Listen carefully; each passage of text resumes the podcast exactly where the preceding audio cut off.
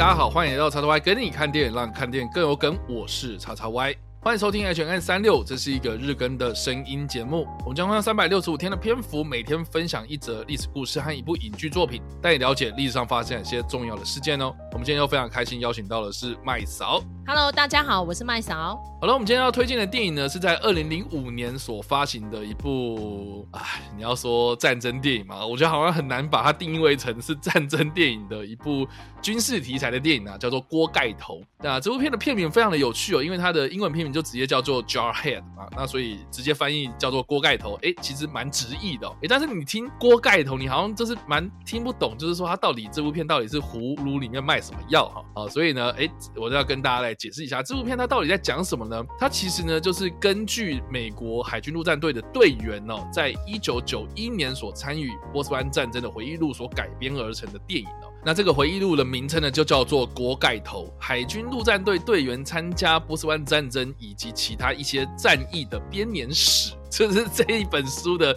原文书名呐、电影的标题就是以他最一开始这个 Jarhead 锅盖头来取名呐、那锅盖头到底是什么意思呢？它其实就是美国的海军陆战队的队员们他们所理的这种具有特色的发型。就像锅盖一样，就是一块的头发这样，然后其他都剃光光这样，然后就是一块头发，然后就是在这个头顶上面，所以就有点像锅盖那种感觉，所以才叫做锅盖头。那我觉得这个发型呢，它其实有点像是军人的一个洗礼啦，哈，就是说你从平民要进入到军人身份的时候呢。要经历过一个洗礼啊、我觉得就有点像是我们台湾男生啊，就当兵的时候呢，要剃头发嘛，就经过剃头发这个动作之后呢，你才会有这个觉悟啊，进入到这个军队里面受训的这样子的一个觉悟啊。所以我觉得，哎，Jarhead 这样子的一个美国的俚语啦，我觉得有一种就是说呢，你从民变成兵的一个转变。那意思就是说呢，其实这部片呢，它除了是描述一九九一年的波斯湾战争之外呢，它其实也是花了蛮多的篇幅，都是聚焦在这一个主角，也就是这个美国海军陆战队队员的心境转折。所以借由这一位军人的视角呢，我们可以看到战争的残酷也好，也可以看到美国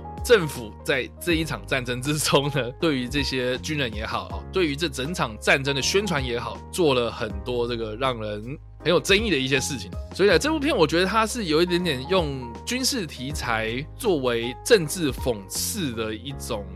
我觉得是一种。讽刺时事的电影，这样，所以你我就刚刚一开始讲嘛，就说它很难去定义说这部片它到底是什么样类型的电影。那值得一提就是说呢，这部片它是由山姆曼德斯所指导。那其实山姆曼德斯在指导《锅盖头》之前呢，他在一九九九年有推出了一部非常非常知名的作品，叫做《美国新玫瑰情》。然后这部片呢，也是捧红了凯文·史贝西嘛。凯文·史贝西也是因为这部片，然后获得了影帝。那在《锅盖头》之后的作品呢，近期的话啊，最知名的应该就是一九一七啊，在二零一九年所指导这部作品。那另外呢，还有像是比如说《零零七》的空降危机、《零零七恶魔四伏》等等这些作品，其实都是出自山姆曼德斯之手啊。所以山姆曼德斯的这个导演风格其实转变还蛮大的。我自己个人是这样觉得啦，就是说他可以在美国新玫瑰情里面啊，看到了这个男性对于这种性的幻想啊，或者这种在自我救赎上面一个解放啊。对，那另外呢，他也可以在这个锅盖头去处理这个比较阳刚气息的这种议题哦。那我们在一九一七里面也可以看到说呢，这个山姆曼德斯他在场面调度上面这个卓越的成就啊，甚至是在零零七的空降危机之中呢，也可以看到，哎，他描述零零七的那个心境转折上面有很深刻的一些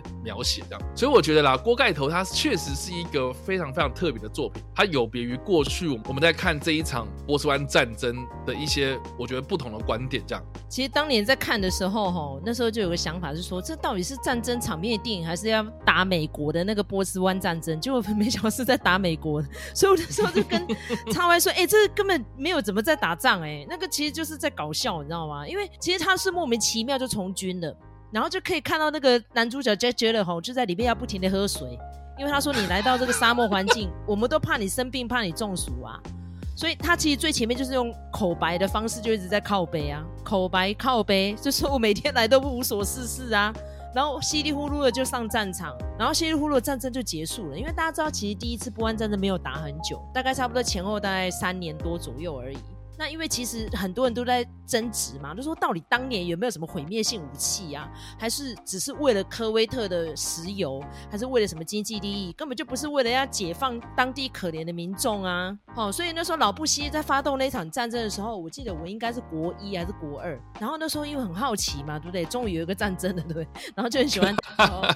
就会就会看戏这样。对，就是会去听我们学校老师怎么分析这个事件这样子，然后就其实也是听得稀里呼噜的，因为第一年纪比较小，不太了解中东历史；第二，真的当年这场战争结束的也是莫名其妙，后来真的也是没有解决问题嘛。真的如果说有解决问题，应该是等到他儿子上任到第二次波湾才有的嘛。所以 看这部片子就可以看到战争的荒谬啦。因为其实山姆曼德斯是一个人文素养非常高的一个导演，嗯哼，从他后来的一九一七这部片子也可以看出端倪哦。真的，我觉得这部片如果要说他的创作生涯来说的话，应该是风格蛮特别的一部片子吧，应该这样说。嗯，因为我记得我当时在看《锅盖头》的时候，是我大学的时候。在宿舍里面啊，就是 也是一样去百事达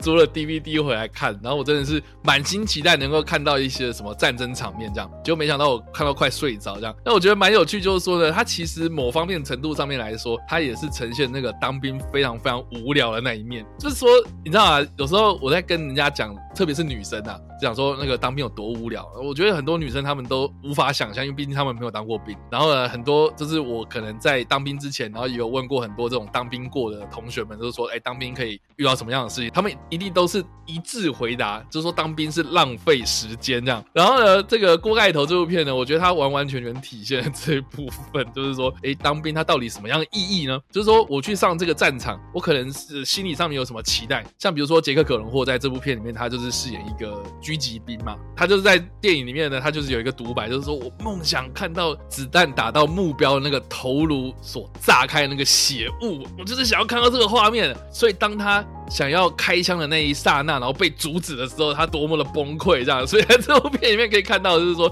诶，这部片里面他描写这个士兵的心境的时候呢，诶，是非常非常深刻，这样。所以呢，诶，这个其实也是这个另类提及到，就是说这场战争啊，哈，因为毕竟是伊拉克他先入侵了科威特，然后美国介入嘛，联合国介入这样，诶，所以对美国人来说，我们干嘛去淌这场浑水这样感觉？所以呢，哎，我觉得锅盖头它某方面程度也是呈现这个波斯湾战争这场战争的荒谬性，这样。那既然我们要提到的这个有关于这部片的历史故事呢，它。不外乎呢，就是我们要提到的是，在一九九零年八月二号波斯湾战争爆发的这一个历史事件啊。那这起事件呢，其实要回溯到在一九八零年代的时候呢，伊拉克这个国家跟伊朗这个国家呢，发生了一个所谓的两伊战争啊。那这个两伊战争呢，其实呢打下来哦，打了好久，打了快十年了哈。双方在这个伊拉克跟伊朗的边际上面呢，就出现了很多这种冲突啊，这种在一来一往之间呢，就是打完这场战争之后呢，也没有什么进展。然后双方呢，他们也自称啊，哈，就是说我战胜了对方。所以呢，这场战争非常的有趣，就是两伊战争呢，谁输谁赢，没有没有谁输谁赢，这两个国家都声称自己获胜这样，所以也没有什么进展可言。但是双方呢，都花了很多的钱，特别是呢，这个伊拉克人他为了要打这场战争，还欠了很多这种阿拉伯国家的这些债务哦。所以在两伊战争之后呢，伊拉克这个国家，都变得非常非常穷了。其中呢，他对这个科威特这个国家，也就是呢，在南边的出海口这个国家呢，欠下了大概是一百四十亿美金的这个债务啊。所以呢，伊拉克他自己本身呢，也有产石油嘛，好，所以他就希望说呢，这个石油输出国组织啊，也就是 OPEC、OPEC 的这个组织呢，哦，希望呢，能够借由减少石油的产量。然后来提高石油的价格，他就希望说用这样的一个价差的方式来偿还这笔债务，这样。哎，结果没想到呢，这个科威特呢，他竟然反其道而行。你要叫我这个减少石油产量，是不是？没有，我就是要特别的提高我的产量，然后让这个石油的油价下降啊，就故意让这个伊拉克好像是在气这个伊拉克的感觉哈，就是说你做什么事情我都偏不听这样。所以呢，后来就引发了伊拉克他借由这个。他跟科威特的边境的纷争哦，做出一些比较争议性的行为哦，比如说他去建立的军事基地，甚至是这个在经济上面呢，你们就是跟我反对，所以伊拉克呢，他就做出了一些声明哦，就表示说呢，我们要打着所谓的重建巴比伦帝国的大旗哦，然后让这个科威特呢成为我们阿拉伯民族主义底下的一个国家这样子哦，一个地区。所以呢，在一九九零年的八月二号这一天呢，伊拉克呢就入侵了科威特，然后才引爆了这一场波斯湾战争哦。一开始呢，伊拉克他的这个兵力的优势哦，很快就势如破竹了，攻下了。科威特这个地方，结果在入侵行动之后呢，美国他就要求联合国的安理会来召开会议，然后针对这件事情呢来进行讨论，并且呢就谴责了伊拉克他入侵科威特这个行为呢，然后就要求伊拉克来撤出科威特，然后下了最后的通牒。结果呢，哎，在这件事情之后呢，美国就开始介入了，以这个防止伊拉克继续入侵沙地阿拉伯的这个防御行动了，叫做沙漠之盾行动。才让这场战争呢变成是一个国际事件，这样。那这场战争呢，从我们一开始所说的这个一九九零年的八月二号开始哦，到一九九一年，也就是隔一年的二月二十八号结束为止。由美国为首的这个联合国联军呢，最后取得了胜利哦，他们就是采取了空中火力的这个优势呢，然后取得了制空权，然后一步一步推进哦，让这个伊拉克。开始撤军哦。那我们在另外一篇的 H and N 的故事之中呢，我们也有分享到所谓的死亡公路啊，就是说呢，伊拉克他们在撤军的同时呢，他们也有沿路哦，就放火把这些科威特的油田给烧了，这样，然后甚至是呢，他们在这个前往伊拉克国内这个公路上面的塞车啊，所以才引发了这个美国用那种。比较报复性的攻击行动了，针对这些车辆进行打击，这样，所以才会有所谓的死亡公路的产生。这样，就是这一条公路上面呢，全部呢都被美国轰炸了一遍哦。所以在这条道路上面，你就可以看到很多这种汽车的残骸。这样，所以这场战争后来打到一九九一年的二月二十八日为止呢，伊拉克方面呢总计有两万到五万人死亡啊。然后在联军的部分呢，总共不到三百人死亡。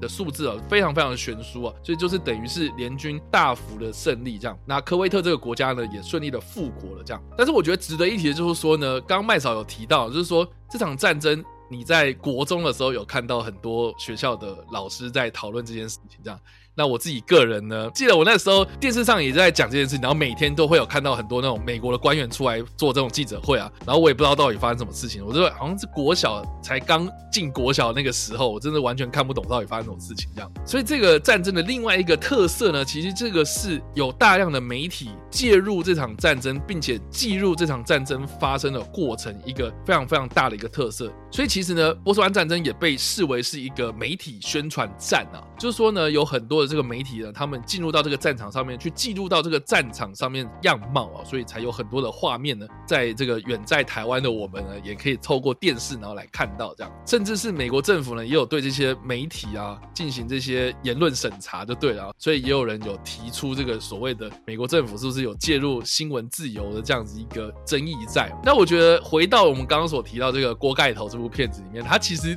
多多少少也有讨论到这个美国政府对于言论管控这一块，因为呢，在电影里面我有一个印象非常深刻，就是说呢，他借由这种快速剪辑的方式去介绍到，就是说这些士兵他们在接受这些新闻媒体采访的时候呢，他们在事先呢都有接受到他们的长官们有下指导棋，就跟你讲说，等一下媒体要访问的时候，你一定。要怎么说啊？要怎么做？你要说什么话？那每一字每一句呢，其实都被安排好了，这样就有点像是说，你锅盖头经过这样子一个洗礼之后呢，你就变成是没有脑袋的感觉，你就是一个杀人机器，你就是上了战场之后，你就是要听从上级的指示，然后你不要有自己的想法，你就是照着我们的话去做啊，一切呢都会非常的安好。哎，果然。他们就是莫名其妙的上战场，然后这场战争呢也莫名其妙的结束了。所以在一九九零年所发生这个波斯湾战争呢，我觉得不管是在战场上或者战场后方啊，哈，我觉得我可以都可以看到，就是说呢，其实媒体这件事情呢，也渐渐渐渐的进入到我们的生活之中，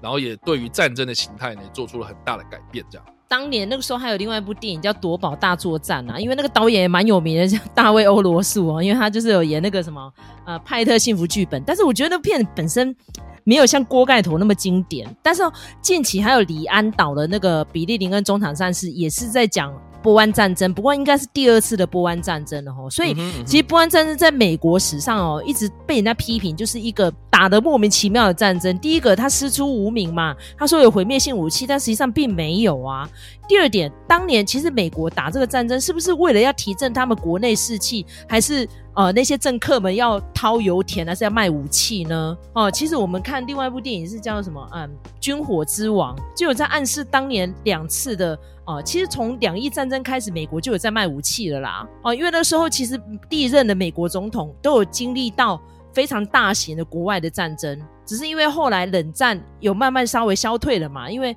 柏林围墙倒塌啊，然后再加上崔台青嘛，对不对？还有苏东坡，崔台青是在台湾呐，哈，民主思想嘛，哦，那苏东坡就是苏联瓦解，哈，然后东欧呢也开始民主化，所以变成全世界各国都有一些风起云涌的政治改变。但是呢，如果今天没有战争，就没有钱可以赚啊，所以美国政客是不是？无所不用其极，再发起一场战争就可以再来捞钱。所以就像叉叉威所讲的，这些电影的导演们呢，就是用镜头的另外一种语言来讽刺当年这些战争有多么的荒谬，多么的没有意义，这样子。所以呢，以上呢就是我们今天所分享的历史事件——波斯湾战争的爆发，以及我们所推荐的电影《锅盖头》啦。那不知道大家在听完这个故事之后有什么样的想法，或是没有看过这部电影呢？都欢迎在留言区帮留言，或在首播的时候来跟我们做互动哦。当然呢，如果喜欢这部影片或声音的话，也别忘了按赞、追踪我们脸书粉丝团，以及订阅我们 YouTube 频道、IG 以及各大的声音平台。也别忘了在 Apple Podcast 三十八六百上留下五星好评，并且利用各大的社群平台推荐和分享我们的节目，让更多人加入我们讨论哦。